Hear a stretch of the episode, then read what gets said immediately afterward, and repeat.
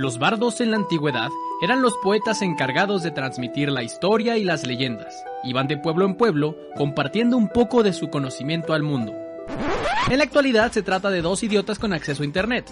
Los bardos de la historia con Lechovisa. Biografías e historias de la historia. Amigas, amigas, amigas, amigues y amigos y am- amigas, amigos y amigues de Lechuvisa. Gente con amistad.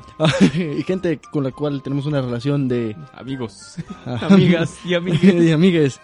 Y que casualmente estamos en Lechuvisa.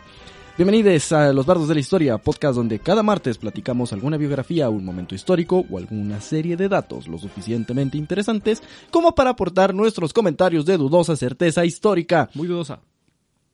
Sí, muy dudosa. Pueden escuchar el podcast en Spotify, Apple Podcast, a- Apple Podcast, Music, la YouTube y además pueden ver nuestras hermosas caras.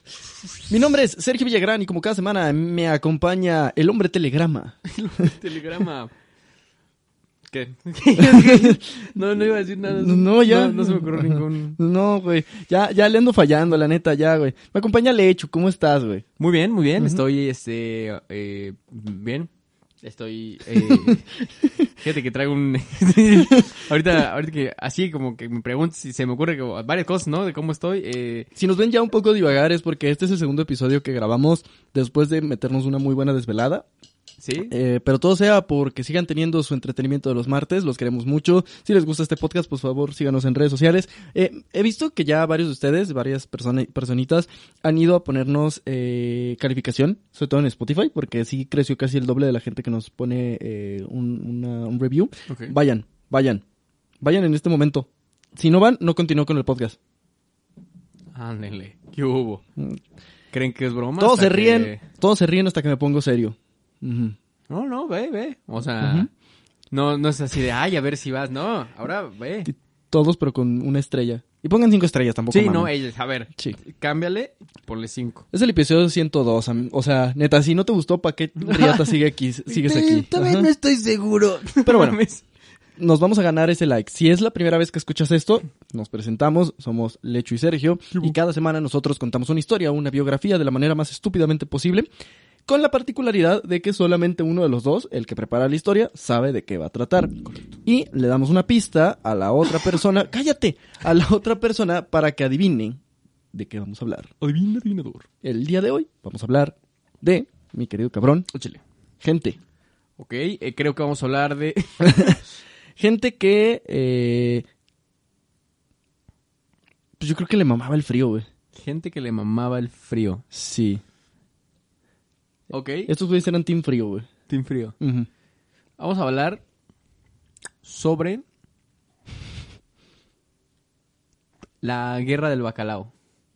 Ah, esa es buena historia. No. ¿No? Ok. Pero si quieren saber, ustedes en casita, qué es la guerra del bacalao. Suscríbanse. Y hashtag bacalao. Así En es. nuestra- En todas nuestras publicaciones, hashtag bacalao, Ajá. para que se hagan escuchar. No, no, no. El día de hoy, mi amigue, es la segunda parte. Una segunda parte que nos han pedido mucho. Es la segunda parte de mitología vikinga.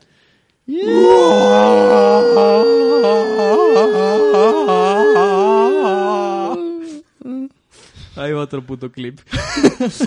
El audio, güey. Em, hace unos meses eh, hicimos un episodio de este mismo podcast, no recuerdo el número, eh, sobre mitología vikinga, creo que es el 85. Eh, y a mucha gente le gustó, donde platicamos un poco sobre la mitología vikinga, sobre lo que está sucediendo, lo que está sucediendo, lo que creían los nórdicos. tendencia en Asgard. Ajá, y bueno, dimos alguno como una explicación general de la cosmovisión de, de estos güeyes, explicamos a sus dioses principales y alguna que otra historia. Y eh, como yo les conté, dejé muchas historias de lado.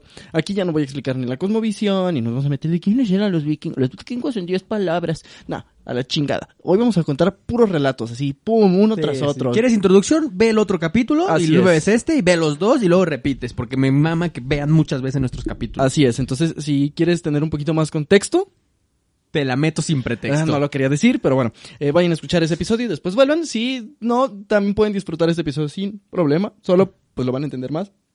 Claro. Es, escuchen. Y- Escuchen los dos. Ver, No. ver cómo suben las horas de reproducción en YouTube me, me Así prende, me es. prende. Sí.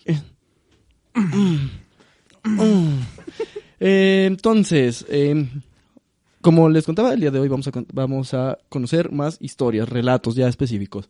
El primero que les traigo es sobre la creación del mundo. El fuego se considera el caos primordial, la llama que dio inicio a la existencia. Una vez que se hizo el calor y la luz, se generaron sus opuestos, el hielo, la oscuridad y el frío. Una vez que estos dos elementos se encontraron entre sí, produjeron terribles explosiones y el vacío se llevó, se llenó. Se produjeron terribles explosiones y el vacío se llenó. Lo puse dos veces. El vacío se llenó con chispas voladoras y fragmentos eh, y fragmentos. Fragmentos. Gran canción. Ajá, fragmentos.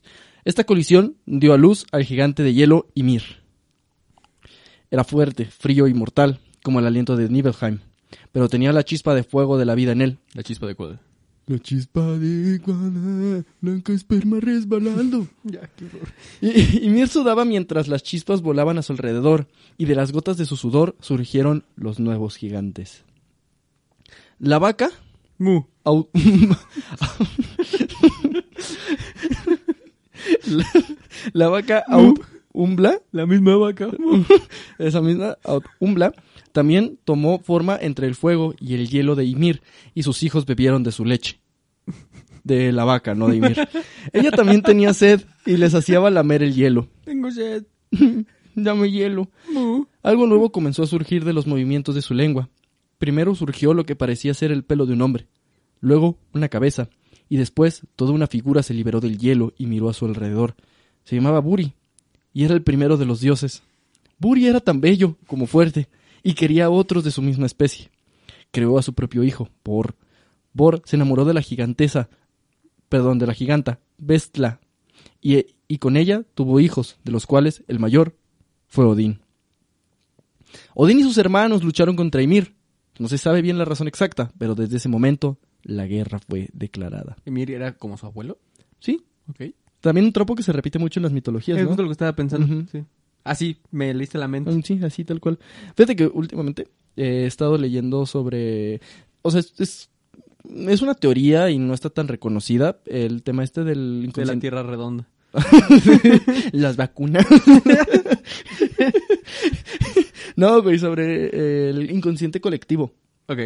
Eh, digo, hay, hay muchas teorías, pero hay unas que son acá como más fumadas, o sea, que dicen que está como este eh, gran como eh, bodega de pensamiento que está en el aire y que, y que es el que tarde o temprano nosotros como humanos captamos y recibimos de manera ya sea genética o por algún tipo de transferencia por la cual estos tropos se repiten, ¿sabes? Este Y eh, luego ya está la cienciología. Ajá, y ya luego está el, un güey que se inventa todo para ganar dinero. Pero es- es- se me hace muy curioso, como en muchas mitologías ese es un tropo muy común, probablemente porque sea un tropo muy común de los humanos. Matar a nuestro abuelo.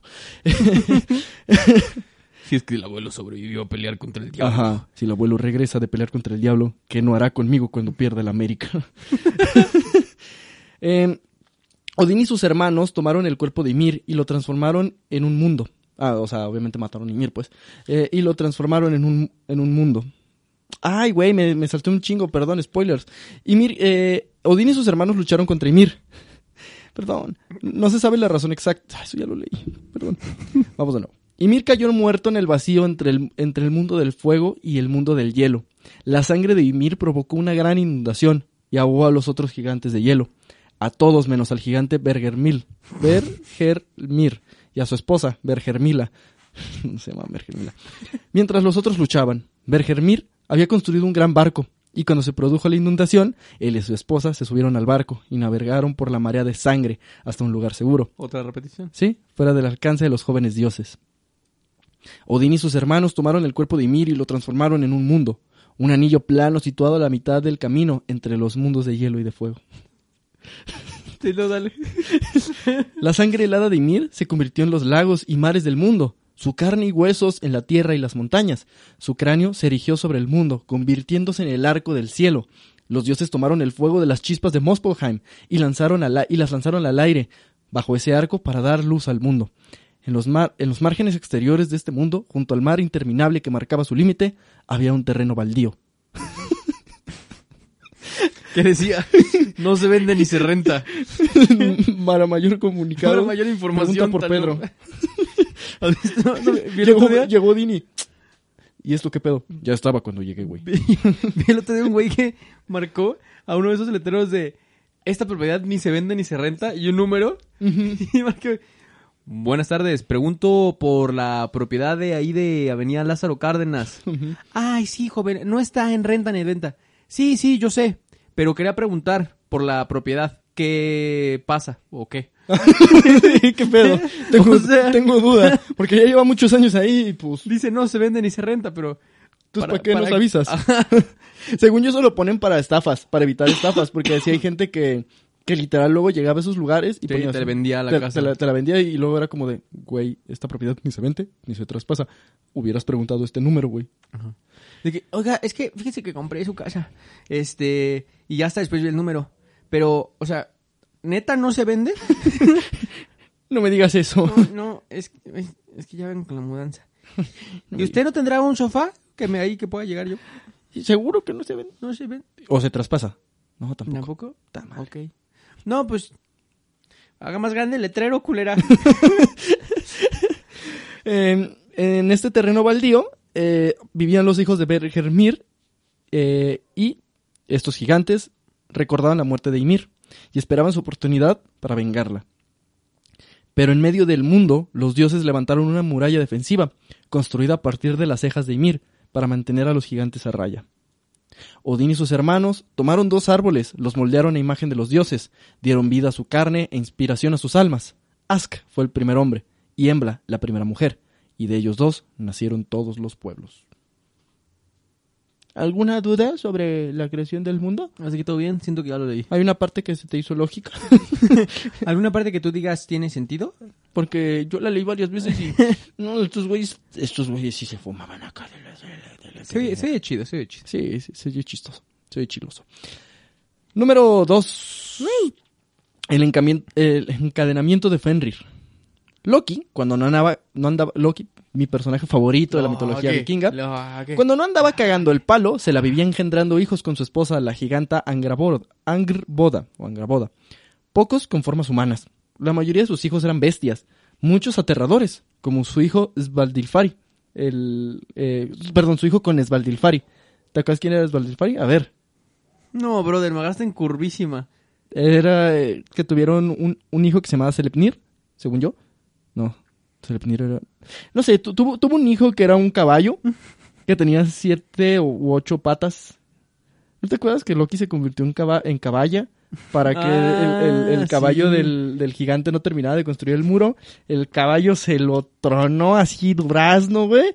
Y a los, y a los cuatro meses Loki dio a luz a un caballo. Una hermosa caballa. Una hermosa caballa. Al caballo de, el caballo de Odín era hijo de Loki. Uno de, una de sus hijas era la diosa de corazón frío y cruel, Hela, la cual fue desterrada a un gélido rincón del inframundo, donde reinaba sobre los muertos que no tenían la suerte de ser elegidos para Asgard. Otro de los hijos de Loki era la enorme y feroz serpiente, Jormungandr, también llamada la serpiente de Midgard. Viendo lo rápido que crecía y lo hambrienta que estaba, los dioses la arrojaron al gran mar, así, ¡órale a la verga! Me encantan como, esos- como cuando avientan tlacuaches, güey. Sí, me- güey, me encantan esos videos de, de, de la India o así, que están de que las anacondas y llegan los güeyes, órale, fuera del pinche, estamos vendiendo tacos, cabrón. Órale, mamar, órale. Un- ¿Nunca has visto un video, güey, que sí está así, que la, la pinche cobra se levanta tss, y que le dan un zape, güey? Ah, Así, ¡pum! Un zape. Y la serpiente. Soy una cobra. Respétame, no mames, soy una cobra. Es como cuando los leones se tropiezan o así. Dices, no mames, Pierden te, te todo el perdí todo el respeto. que te tenía, güey. Entonces la arrojaron al mar, donde siguió creciendo. Y al final le dio la vuelta al mundo y se tragó su propia cola por el hambre que tenía. Pero Odín escuchó la profecía de que en el fin del mundo la serpiente de Midgard escupiría su cola y se levantaría para devorar a los dioses. El último, pero no menos importante, de los hijos de Loki y Angraborda, era el gran lobo llamado Fenrir. Cuando era pequeño, los dioses solían sonreír ante su ferocidad, y lo criaron y alimentaron, pero a medida que iba creciendo se hacía más y más grande, y más fuerte y más violento. Solo el dios Tyr, que era tan valiente como Thor, pero dotado de más paciencia y autocontrol, se atrevía a acercarse lo suficiente para alimentarlo. Entonces los dioses descubrieron que, según la profecía, Fenrir también se volvería contra ellos en el fin del mundo. Por lo cual, le trajeron una enorme cadena a Fenrir y le pidieron que, que les permitiera atarlo para ver si podía liberarse. Sería, dijeron, una prueba de fuerza. Fenrir aceptó y rompió la cadena con facilidad. Los dioses se asustaron. Forjaron otra cadena aún más fuerte y más grande, la que sin duda ningún ser vivo podía romper. Fenrir tuvo un poco de miedo cuando la vio, pero quería mostrar su fuerza, así que aceptó que se le atara. Cuando volvió a liberarse, su orgullo y su deleite fueron aterradores para contemplar. Los dioses habían hecho todo lo posible, pero sabían, sabían que los enanos eran los eh, herreros más hábiles de todo el reino. Y además bailan bien perro. Así es. ¡Ah, medio metro! Así que pidieron al medio metro que les construyeran una cadena que no se pudiera romper. Que, no, se pueda romper. Los enanos cumplieron con la petición. Fenrir, sin embargo, estaba empezando a ser tan ingenioso como fuerte. Dijo que, si rompía una cosa tan ligera, no le daría ninguna gloria. Pero si había algún truco, si esa cosa ligera estaba hecha de magia y no de seda, entonces su fuerza difícilmente podría salvarlo, y no iba a dejar que lo ataran. Los dioses le aseguraron que, si no podía romper una cosa tan fina como esa, no tendrían razón para temerle, y lo dejarían libre. Fenrir fue como, "Mm, curioso, pero no curioso de gracioso. Estoy en una encrucijada. no, curioso. No, ¿cómo es la de, ah, gracioso, pero no gracioso de risa? Gracioso de raro. gracioso de raro.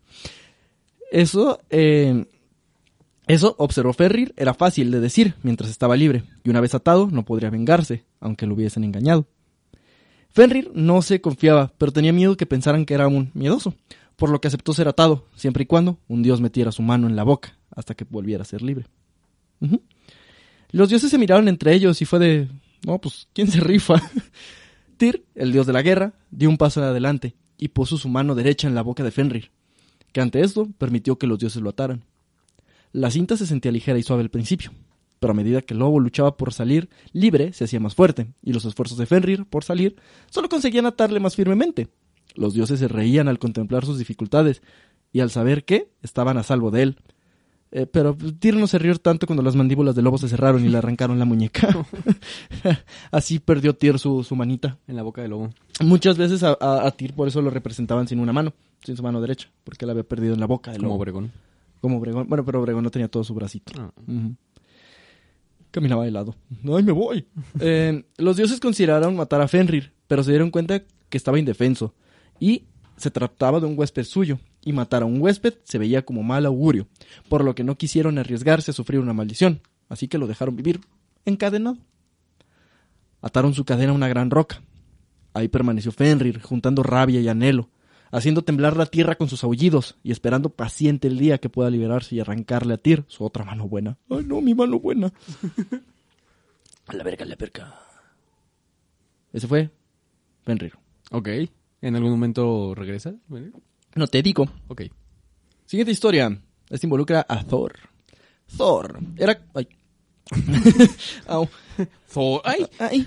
Thor era conocido por ser un tanto te- temperamental y violento, como tu tío. Su conflicto con los gigantes fue legendario.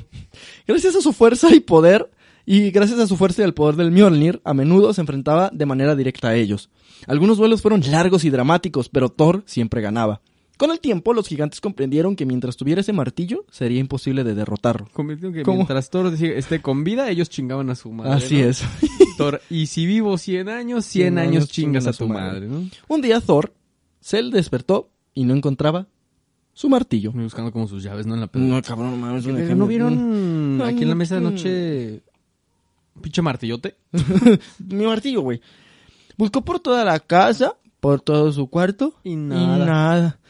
Eh, cada vez con más desesperación, pero el martillo no se encontraba por ninguna parte. Porque nomás lo hacía así de que... Como en Marvel, güey. Porque eso no era cierto. No De- de, mames. de hecho, en la mitología, eh, Thor tenía que usar este unos eh, guantes especiales para poder cargar el martillo, porque si no se electrocutaba. Tenía que usar guantes de electricista, güey. Como siempre, y cuando algo salía mal, sospecharon de Loki. Claro.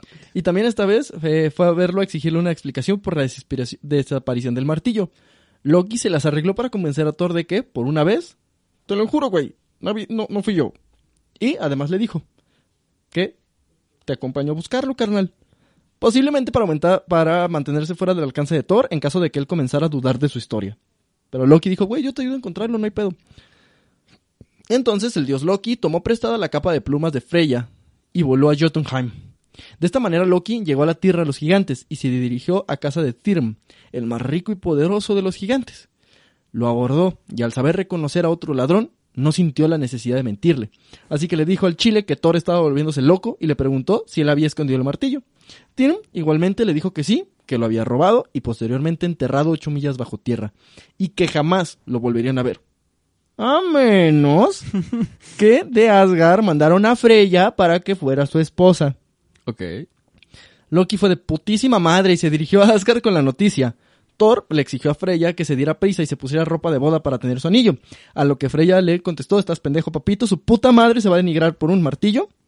Cada quien se rasca con sus putas uñas, le dijo la, la diosa, Ok. de manera elegante. Le dijo pito. Los dioses se reunieron para pensar qué hacer. Enviar a Freya no era una opción, pero tampoco dejar a Asgard sin su mayor arma. Heimdall tuvo una idea astuta. Vestir a Thor de novia Ay, no te pases de verga. y que se encontraran con Tyrm. Güey, a veces la mitología nórdica está bien vergas y a veces es un sitcom. Sí, güey. Thor en primera instancia se negó. Decía que lo llamaría un poco masculino. Además de que el blanco lo hacía ver gordo. Loki argumentó que por más que, que, eh, poco importaría eso, ya que sin Mjolnir los gigantes los matarían a todos a la verga. Palabras textuales. Además, se ofreció a él también usar ropa de mujer y a ir como la sirvienta. Es como, mira, güey, los dos vamos, güey. Ya los dos haciendo el ridículo. ¿Te animas? ¿Te animas? Ándale, güey. Ándale, por tu martillo. Ya, ya vamos, papito. Thor finalmente aceptó y los dioses lo vistieron como novia lo mejor que pudieron. Anillos, joyas, collares, vestidos y un velo en el rostro y un bonito sombrero. De esa manera, Freya Bootleg y su doncella fea se dirigieron a las tierras de los gigantes. Thrym las vio venir a lo lejos y se alegró mucho. Hizo que sus sirvientes limpiaran el gran salón y exhibieran todos sus tesoros de manera prominente. Además, hizo preparar un gran banquete en su honor. Freya de Outlet se bajó de su carroza. Tyrm pensó que se veía un poquito más pasada de peso de lo esperado. Pero pues este güey no hacía body shaming, body shaming y dijo, bueno, Me rifo. me rifo. Tanto Freya de bodega de Tepito como su sirvienta se mantuvieron con el velo bajo, algo que era de hecho costumbre para las novias modestas y refinadas. Aunque este refinamiento valió verga cuando la novia se chingó durante la cena un güey completo, ocho salmones y se bebió tres toneladas de aguamiel. A lo que su sirvienta tuvo que recalcar que de la emoción por la boda había ayunado durante ocho días. Tyrm se sintió halagado y aceptó la explicación. Sí, se acercó a la novia, deseando besarla, pero sus ojos se encontraron con los de la Freya pirata y se asustó al ver, a ver cómo su mirada ardía. La sirvienta se apresuró a explicar que Freya no había dormido durante ocho noches. Tan ardiente era su anhelo por Jotunheim. Güey, Loki tratando de, de, de, de justificar, güey, de que De que están haciendo una mamada, güey. Sí, güey. La hermana de Tyrm se adelantó entonces y dijo que si Freya quería ser recibida por ella como su queridísima hermana, entonces inmediatamente le daría los anillos de sus dedos en señal de parentesco y amistad. Este tipo de regalo de la novia parece haber sido habitual, aunque quizás pedirlo descaradamente no fuera tan habitual. Freya no respondió, y Tyrm, al recordar sus ojos ardientes, parece haber decidido que era necesaria una distracción. Llamó a sus sirvientes para que sacaran el martillo de Thor y lo pusieran en las rodillas de su doncella, para que pudieran, pudieran jurar sus votos matrimoniales sobre él. No mames. Entonces los sirvientes obedecieron, pero los votos nunca se hicieron, pues en cuanto el martillo tocó las rodillas, Thor lo levantó y golpeó al novio. Los gigantes lo entendieron. Habían mamado. Se dice que solo dos seres salieron con vida del gran salón de Tyrm, ¿Tori Loki? Thor y Loki. Oh mames. ¿Qué tal? Ay, qué par de pendejos. Ahí, ahí sí me los imagino como Chris Hemsworth y Tom sí, Hiddleston, güey. definitivamente, güey. Bueno, no, porque Thor, Thor dicen que estaba pues, gordito, güey. Pues como Chris Hemsworth en Endgame. Hace cuenta, güey, como, es que como, no gordito, pero decían que era muy fuerte. Yo, yo estaba viendo un güey de, que hablaba de mitología y decía, es más, tiene más sentido que si Thor era tan fuerte, se pareciera a estos como los World Strongest Man, Como, como la montaña de Game of Thrones, ¿no? tal cual ese ejemplo decía, güey. La montaña de Game of Thrones eh, estuvo en World Strongest Man, este, Omar Henry. Sí.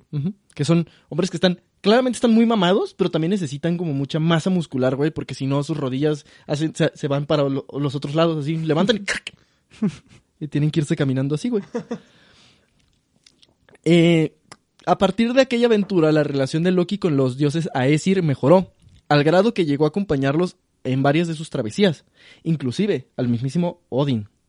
Odín. Odin. Un día, en una de estas travesías, Loki y Odín paseaban por un río, y mientras caminaban por sus orillas, Loki vio una nutria, pasándose la bomba encima de una roca con un salmón que había pescado, por lo que hizo lo lógico y le aventó una piedra que le golpeó la cabeza y la mató. No mames. Loki tomó la nutria y el salmón, y orgulloso, por su casa, siguieron su camino. Fue como, ¡Mira, Odín! Maté una nutria. Al anochecer llegaron a una casa. a- o- llegaron a una casa donde pidieron alojamiento. El dueño de la casa, de nombre Hreimdar, Hreid, Hreidmar, Hreidmar, dudó de dejarlos pasar, pero accedió cuando ofrecieron el salón, el salmón, perdón, y la nutria como alimento. Los dioses pasaron y dejaron sus armas y aditamentos de lado. Mientras, Hreidmar, tomó la nutria y el salmón y se dirigió a la cocina. Ahí llamó a sus hijos, Fafner y Regin, para mostrarles la, a la nutria. se sacó la nutria. En ¿Quién quiere ver mi nutria? ¿Quién quiere ver mi nutria? En cuanto la vieron, supieron, al igual que su padre, que se trataba de su hermano. Un hechicero que tenía el poder de cambiar de forma. Acordaron entonces pedir un pago o tomar venganza. Entraron al salón mientras los huéspedes descansaban y los amputaron con cuchillos, los ataron y les exigieron un pago. Los dioses prometieron pagar el rescate de lo que él pidiera. Entonces Heimdrar, Heimdmar despellejó la nutria.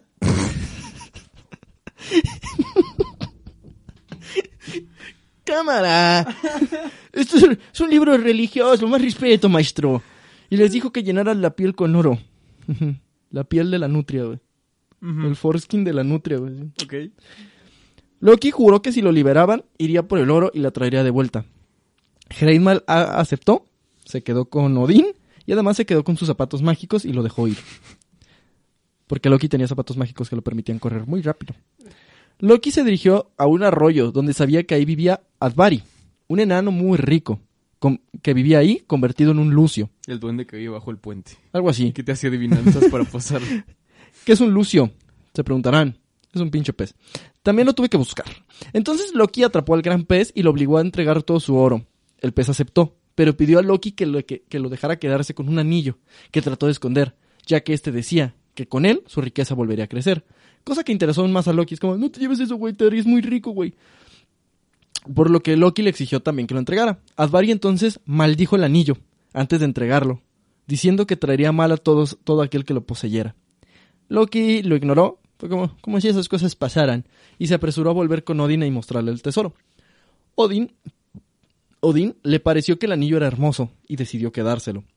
Loki no consideró oportuno hablarle de la maldición. Entonces llamaron a su captor y le mostraron el resto del oro, el cual virtieron dentro de la piel de la nutria, hasta que estaba cubierta. Hreidmar miró el montículo de oro, de él todavía sobresalía un pelo. Así que dijo, un pelo. Así que dijo que eh, seguían siendo sus prisioneros hasta que todo se cubriera. Odin entregó el anillo. Odin. Odin entregó el anillo sin ganas y el captor acer- acer- aceptó liberarlos. Entregó la lanza de Odín y sus zapatos mágicos a Loki, que en cuanto los recibió se cagó de risa y les dijo que el tesoro estaba maldito y que terminaría por destruir a él y a sus hijos. Hreidmar dijo que las amenazas no lo mortificaban, ya que él planeaba disfrutar de su oro en paz por el resto de su vida. Loki y Odín regresaron a Asgard y dejaron a, Hre- Hreidmar con su tesoro, quien terminaría siendo asesinado por uno de sus hijos, Fafner, después de que su padre les negara una parte del tesoro. Doctor Wagner. Doctor Fafner. Fafner terminó escapando con el tesoro y se convertiría en un dragón temible. Ok, sí, claro. Mientras, No, no, no me expliques, güey. mientras Fafnir, su hermano, planearía su venganza, la cual llegaría en otra historia, que no contaré el día de hoy. ¡Eh! Pero, si quieren saber el resto de la historia, busquen el cantar de los Nibelungos, en especial la historia de Sigfrido, Brunilda y el dragón. O en nuestras redes sociales pongan hashtag más historias y que Sergio lo haga. El cantar de los Nibelungos, que es ya donde cuentan la historia de Sigfrido y cómo se enfrenta con el dragón Fafnir y Sigfrido y Roy. Sigfrido y Roy, así es, y Brunilda. Que de hecho es, es- esta historia es la que le cuenta el doctor el alemán a Django, en Django Unchained. ¿El alemán? El alemán. ¿no? El, el alemán. No, güey, Sí, sí, sí. Que, que ya ves que la esposa de Django se llamaba Brunilda. Y yo decía, oh, como la de la historia. Y ya creo que, bueno, soy esclavo, güey, ¿qué putas voy a saber, güey? en fin. Pero volviendo a los dioses, ya en Asgard, Odín seguía afligido por la posibilidad de tener una maldición sobre sí, porque era muy supersticioso. Inclusive, aunque no se había quedado con el anillo, solamente encontraba su tranquilidad al pasar tiempo en el castillo de su hijo más querido, Balder, conocido como el amable o el pacificador, el más bello y gentil de los dioses. En presencia de Balder no había disputas ni amargura en sus corazones, como Mr. Beast. Pero inclusive en el palacio de su hijo, la inquietud de Odín no desapareció, empezó a tener sueños espantosos y vislumbró de manera vaga la muerte de su hijo. Entonces Odín cabalgó con su caballo Sleipnir, hijo de Loki, hasta las fronteras de Niflheim, Niflheim, perdón, o Hel, la tierra de los muertos, donde hechizó a una mujer sabia ya fallecida para que se levantara de la tumba y respondiera a sus preguntas sobre los sueños que lo aquejaban. La vidente, que resultó ser una giganta, no quiso ayudar a Odín. Y para joder aún más con él, le dijo que Hel estaba preparando un gran festín, ya que el gran dios Balder pronto llegaría con ellos, y que eso sería pronto. El Old Father regresó a Asgard angustiado, y angustiado le contó a los dioses que la muerte de Balder parecía cercana. Frigg, la madre de Balder, no se resignó, y se propuso asegurar que la muerte de su hijo no sucediera. Entonces hizo lo lógico, tomó sus plumas y viajó a través de los mundos, exigiendo juramentos a todas las cosas que pudieran lastimar a su hijo. El fuego, el agua, el metal, la piedra, la madera, las plantas venenosas y los animales juraron no hacerle daño a Balder, pues era muy apreciado por todos. Frigg regresó y contó a los dioses sobre lo que había hecho, por lo que decidieron ponerlo a prueba. Primero con cosas suaves y después de manera más intensa, y en efecto, nada parecía dañar a Balder. Es por esto que, por ejemplo, los que jugaron eh, el juego de Assassin's Creed, eh, Balder es inmortal. nada, nada puede dañar a Balder porque eh, lo embrujó para que nada lo, haga daño. Frigg regresó y contó a los dioses sobre lo que había hecho. Eh, eso ya lo conté. Los dioses podían arrojar piedras o lanzas a Balder, empujarlo al fuego o al agua, pero él no sufría ningún daño. Inclusive el destino parecía podía cambiar por el amor. Los dioses se deleitaron con ese pensamiento y pronto se convirtió en una parte muy esperada de sus fiestas arrojar cosas a Balder y verle y ver cómo salía ileso. aviéntale mamadas. Un día cuando los dioses estaban reunidos, una mujer extraña apareció en la reunión y al ver que estaban lanzando armas a Balder y se reían, preguntó desconcertada a Frigg sobre qué pasaba. Frigg le explicó sobre el juramento. La mujer preguntó si todas las cosas habían hecho el juramento. Frigg respondió que solo las cosas importantes. Existía una pequeña plantita inofensiva y joven a la cual ni siquiera se había molestado a pedirle el juramento. Su nombre, el muérdago. Pero todo lo demás sí. Nomás esa no. La mujer agradeció el tiempo de charla y se fue. Una vez fuera de vista de los dioses, adoptó su verdadera forma. El, mismísimo Loki.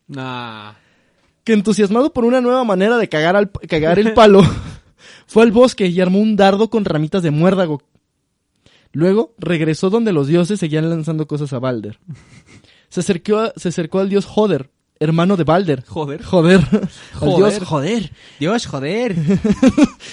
hermano de Balder, que al ser ciego se sentía triste por estar excluido de la ventada. Loki lo motivó y le dijo que él le ayudaría a ser parte del ritual para poder honrar a su hermano como se debe. ¿Cómo que no? Tú le vas a aventar chingadas a tu hermano también. Colocó el dardo de muérdago en la mano de Joder, y lo guió para tirarlo en la dirección de su hermano. La puntería fue certera. El dardo atravesó el corazón de Balder. Le dio en el ojo. ¡Ay, mi ojito, no, no! Le atravesó el corazón, quien cayó muerto al instante. No. Oder no se dio cuenta hasta que los dioses empezaron a gritar de dolor y de horror. Entonces tomar, también se dio cuenta cuando los dioses se lo empezaron a vergar. Mm, algo está pasando. lo mataron. Mataron a vergazos a, Joder. No mames. Mientras Frigg, desesperada, pidió a los dioses que cabalgaran a, Hel para ver si el espíritu de Balder podía ser rescatado. Hermod, el hijo de Odín y otro hermano de Balder, tomó prestado Selepnir y salió a Hel.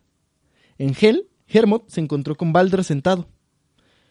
Hermod rogó a Hela que dejara a Balder volver a Asgard, alegando que, la, alegando que la muerte de Balder solo había traído dolor y pérdida al mundo, que si volvía el mundo volvería a tener su luz. Hela estaba dispuesta a comprobar si esto era cierto, por lo que prometió liberar a Balder siempre y cuando todas las cosas del mundo lloraran por él. De esta manera el dios se levantó y se apresuró a recoger las lágrimas de todos en el mundo, mientras el dolor de Balder aún estaba presente. Todos los dioses ayudaron y enviaron a todos enviaron a todos los mundos a sus mensajeros para reunir las lágrimas y liberar a Balder de Hel. Parecía que lo iban a lograr cuando se encontraron con una giganta de llamada Tok, a la cual pidieron llorar por Balder. Pero ella lo insultó a él y a Odín y dijo: "Dejen que Hela se quede con él." Y comenzó a reír. Entonces se dieron cuenta que esa risa era de Loki, que estaba disfrazado, que al ser descubierto intentó escapar, pero fue atrapado finalmente por Thor. Lo maldijeron y lo llevaron a una cueva donde lo ataron. Ninguna de sus artimañas funcionó para que lo soltaran. Los Aesir mataron a dos hijos de, Loki frente a sus ojos. Luego, Skadi envolvió una serpiente venenosa alrededor de su cabeza, de modo que el veneno caía sobre su cara y le quemaba y los dioses lo dejaron atado para sufrir por el resto de la de la eternidad. Pero Loki se liberaría tarde o temprano para llevar el caos al mundo una última vez. Neta, la vocación de hacer desvergue es, in- in- es admirable. Es legendaria, ¿no? se cuenta que después de la muerte de Balder, Odin, Odin, Odin, Odin, Joder. Joder. Odín sintió que se acercaba la perdición de los dioses. Sin embargo, el tiempo de los dioses no, no siempre corresponde con el de los mortales y parece que los nórdicos vivieron durante muchos siglos en este intervalo, del tiempo entre la muerte de Balder y su día de la destrucción. La muerte de Balder se contaba como algo con- concluido y muy lamentable, mientras algo malo estaba por pasar. Un día, así un buen día, eh, y esto es lo que contaba la, la ¿no? Un día, el calor del verano, del verano, desaparecerá por completo. Vendrán tres inviernos seguidos. El largo invierno. Winter is coming. Como el winter. Sin sol, sin calor y sin tiempo de siembra entre ellos. Los hombres harán lo mejor que pueden para sobrellevar la situación. Primero, acabando sus res- reservas. Luego, comiéndose a sus animales domésticos, a sus mascotas. Algunos valientes intentarán salir a buscar animales, pero serán asesinados por los lobos. O devorados por la crueldad de la tormenta. ¡Tormenta!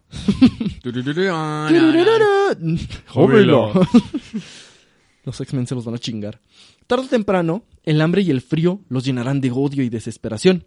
El frío parecerá inacabable. Dudaron que volverían a ver la luz del sol. Como jugar para Veracruz, güey. ¿no? Sí, güey. Todo esto parece horrible e inacabable. Harán terribles guerras, sin lealtad, coraje, amor o alianzas. Será una guerra por la supervivencia. El mundo de los hombres se sumará en el caos, la violencia extrema y la traición serán el pan de cada día. Inclusive se verá el canibalismo. Inclusive. Inclusive el canibalismo. Ay, no, Jordi. ¿Y tú lo amabas? ¿Amab- ¿Amabas a Balder? Sí, yo lo amaba, Jordi, pero también le aventaba cosas. Yo hice un dardo para matarlo. Lo amaba mucho, pero también yo lo maté. ¿A poco? O, o, o, o- o Jordi es un pendejo, güey. O un genio. O un genio, güey. Pero no puede ser, o sea, no, no, no, no, no, güey. ¿No? ¿No? Los lobos Hattie y Skull, que persiguen al sol y a la luna desde el inicio de los tiempos, por fin los alcanzarán y los devorarán, y el mundo quedará sumido en la oscuridad. El gran árbol del mundo, el Yggdrasil, temblará. Todos los cielos y las tierras que cuelgan de él temblarán también. Y de esos terremotos llegará la oportunidad del gran lobo Fenrir para escapar Dale. y liberar su furia sobre los dioses Aesir que lo habían encadenado.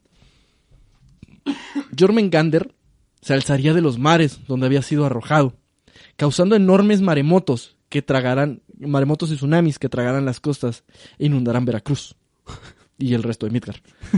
Y su veneno contaminará sus aguas, matando a todos los animales marinos. Venenoso. Venenosa. Le va a hacer. Y valió verga todo.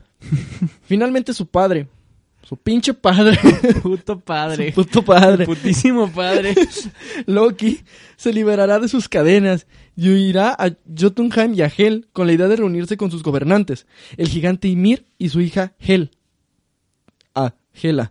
Entonces tendrían su ejército, conformado de los gigantes de Jotunheim y de las almas condenadas por, por morir muertes vergonzosas. Todos aquellos dejados fuera del Valhalla, ansiosos por alcanzar la gloria que en vida no lograron conseguir.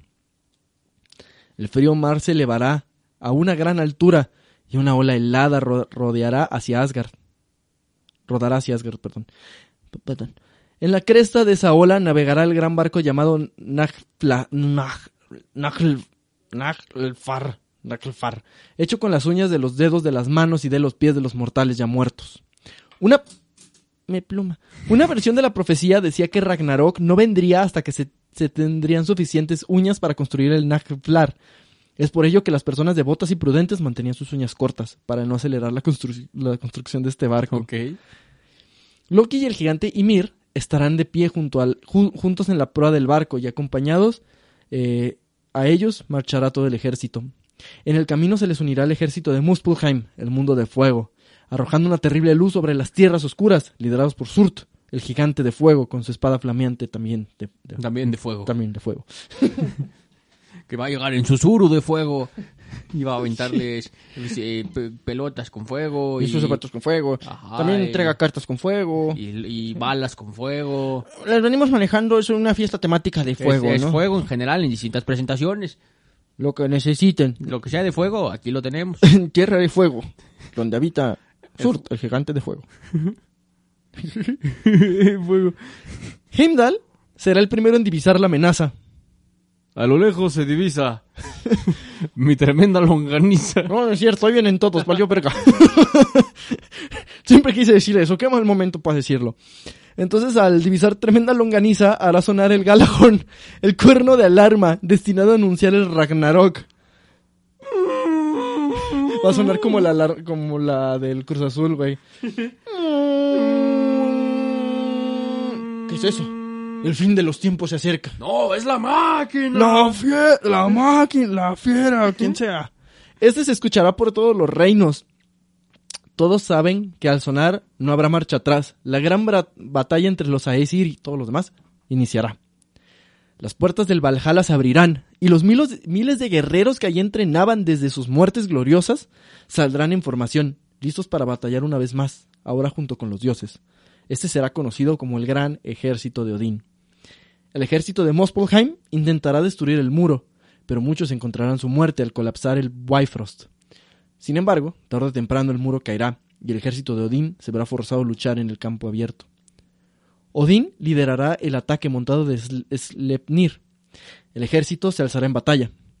Thor dará muerte a miles de gigantes con el Mjolnir. Por su parte, Freyr, el dios Vanir, hijo del dios del mar, luchará contra Surt, obligando a obligado a combatir sin su poderosa espada milagrosa, ya que la había entregado anteriormente a Sknir, su mensajero, el cual, casualmente, nunca aparecerá en batalla. Qué culo. Pero no será suficiente, y Surt dará muerte al dios Vanir con su espada. Entonces Tyr, el dios de la guerra, morirá al enfrentar a Garm, el perro de- del infierno. Perro del infierno, el perro del infierno. El cual morirá también al ser atravesado en el corazón por la espada de Tyr. El campo de batalla se sacudirá con fuerza al arribo de Jormungandr, la pinche serpientota a la verga, la cual comenzó a tragarse a medio mundo o matarla con su veneno. Ah, medio mundo. ¡Ah, medio mundo! Thor, al verlo, se, se emocionará, pues tenía tiempo esperando el momento para su batalla final contra Jormungandr, su viejo rival. Viejo. La batalla de ambos será gloriosa y larga. Thor le dará un golpe mortal en la cabeza de la serpiente. Bonk. que hará que su veneno se libere por última vez. la siente así. ¡pac! Así, güey, como qué bonito, güey. Pum. Y se va a quedar John Mungander así, güey. Vien- Viendo pajaritos, güey. Pero el putazo va a hacer que libere, libere su veneno. Y Thor, incapaz de escapar, morirá por esta causa, cayendo a un lado de su viejo rival. Fenrir también entrará en batalla, diezmando las fuerzas de Asgard, y finalmente se encontrará con Odín, su rival más odiado. El padre de todo avanzará sobre Fenrir, pues sabe que su destino es luchar contra él, pero será en vano, pues el lobo abrirá su enorme hocicote y devorará a Odín. Los dioses quedarán humillados sin su líder, pero Vidar, el hijo de Dios, digo, el hijo de Odín, Jesús, Regresará al tercer día. Sí. Y aquí hay un crossover. eh, Vidar, el hijo de Odín, se levantará con furia y logrará dar muerte a Fenrir, arrancando su mandíbula por la mitad. Oh, lo. Aunque sus hijos ya serán muertos en el campo de batalla, Loki se deleitará y reirá por la destrucción provocada. Finalmente Heimdall y él se enfrentarán y se darán muerte al mismo tiempo. Y para acabar con todo, Surt arrojará fuegos más calientes. Recuerden que lo, lo suyo es el fuego. ese güey solo habla, habla de fuego, güey. Surt arrojará fuegos más calientes que la erupción de cualquier volcán y destruirá todo. El mundo se acabará como empezó, con el fuego. Pero ese final llevará un nuevo comienzo. Asgard y Midgard se habían formado en el vacío entre el hielo y el fuego. De la misma manera, los fuegos de Surt se hundirán en el mar helado, y su nuevo mundo y un nuevo mundo se levantará como una isla en las olas vacías, con una tierra verde y hermosa. La mujer, que era el sol, habrá dado a luz a una hija antes de morir, y en el nuevo mundo esa hija se levantará radiante. Su luz brillará sobre las cataratas del joven mundo, las dará, le da- les dará luz a las águilas. Y De la América. de la América. y traerá flores y frutos de la tierra sin necesidad de que los humanos los atiendan. En ese nuevo mundo, todo el, todo el mal estará muerto y olvidado. Balder regresará de nuevo para gobernar ese mundo nuevo, y su hermano Oder el ciego estúpido estará a su lado. para aquellos que murieron en Midgard antes del día de la destrucción, otra resurrección les esperará. Habrá un nuevo ciclo, así como una nueva tierra, y en el salón con techo de oro llamado Gimle, aquellos que habían sido justos, puros de corazón o buenos, según la definición de la bondad, eh, vivirán en la dicha para siempre. Algunas historias decían que también habrá lugares más fríos y sucios para los asesinos, rompedores de juramentos o adúlteros. Otros decían que el lugar para el castigo pertenecerá al viejo mundo, que morirá con Odín, Loki y los gigantes. Y ese es el fin de la mitología nórdica. No, pues sí se trincaban, ¿eh? Sí, no, sí le, sí le echaban ganas, güey. Bastante lore, bastante lore. Bastante lore, güey. ¿Qué tal? ¿Qué te pareció esta, esta segunda, este segundo batch de historias nórdicas?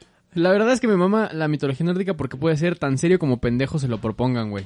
O sea, tenemos el pedo de, no, y que el Ragnarok, que la segunda, el segundo ciclo de la vida, y luego tenemos Thor vestido de novia. Eso sí. Todo el vestido de, Dame un beso. ¡Ay, no! ¡Órale, la verga! Este, gracias a quien pidió este segundo capítulo, este, porque gran, grandes historias. Ahora, ahora ya conocen más a detalle lo que pasará en el Ragnarok, así que tengan miedo. así que tengan mucho miedo. Prevenidos, prevenidos, chicos. Va a valer verga, ¿eh? Ajá. Fuego, cada vez más fuego con, con superfuego. sí, fuego en, engranado con superfuego y cubierto en superfuego. Así es, amigues. Y bueno, eh, eso fue el segundo episodio de la mitología nórdica. Si les gustó este episodio y quieren, eh, tengo ahí algunos episodios más planeados sobre mitologías, seres mitológicos, gente acá que pudo no haber existido. Llenen los comentarios de todas nuestras redes sociales con hashtag mitología. Hashtag mitología. Así es. Vamos a estar viendo todos los comentarios y a partir de ahí vamos a planear los siguientes 100 capítulos. Entonces, de aquí, a- de aquí al 100, al, al 202 vamos a ver puros sus comentarios y lo que ustedes quieran que hablemos. Así es. ¿Pero dónde nos pueden comentar? Nos pueden comentar en todas las redes sociales donde aparecemos como arroba lechubiza. Estamos en Twitter, en Instagram, en Facebook, en TikTok también y en YouTube nos pueden encontrar como lechubiza. Este podcast en particular lo pueden encontrar como arroba los bardos de la historia en Instagram donde estamos cerca de llegar a los mil seguidores. En YouTube estamos por encima ya de los 500 suscriptores, cosa que agradecemos bastante. Y en Facebook cada vez llegamos a más señores emputados por semana. Estamos alcanzando un promedio de dos, pero buscamos que sean al menos 10. Así es. Supongo. Dijiste muchas cosas en poquito tiempo, güey. Ah, sí, claro. Así es. Y pues nada, muchas gracias por escuchar el episodio de esta semana. Eh, nos veremos el siguiente martes, martes sexual. Así es, como cada martes de lechubiza, siempre son sexuales. Son episodios sexuales. Nosotros fuimos los bardos de la historia. ¿Qué nos damos? Que nos vamos. Pero Adiós. No, no sin antes recordarles, como cada semana, que eh, el- fin se acerca. Ajá, que el fin se acerca. Y córtense las uñas. Sí, no mames, porque se- el fin se acerca porque no te has cortado esa uña meñique con la que... Con la del, La- la del tornillo. No, es para tocar la guitarra, ni mames. yo sé qué haces con esa pinche uña. Te saca los mocos. Marraño. Puto puerco. Marraño. Nos vemos.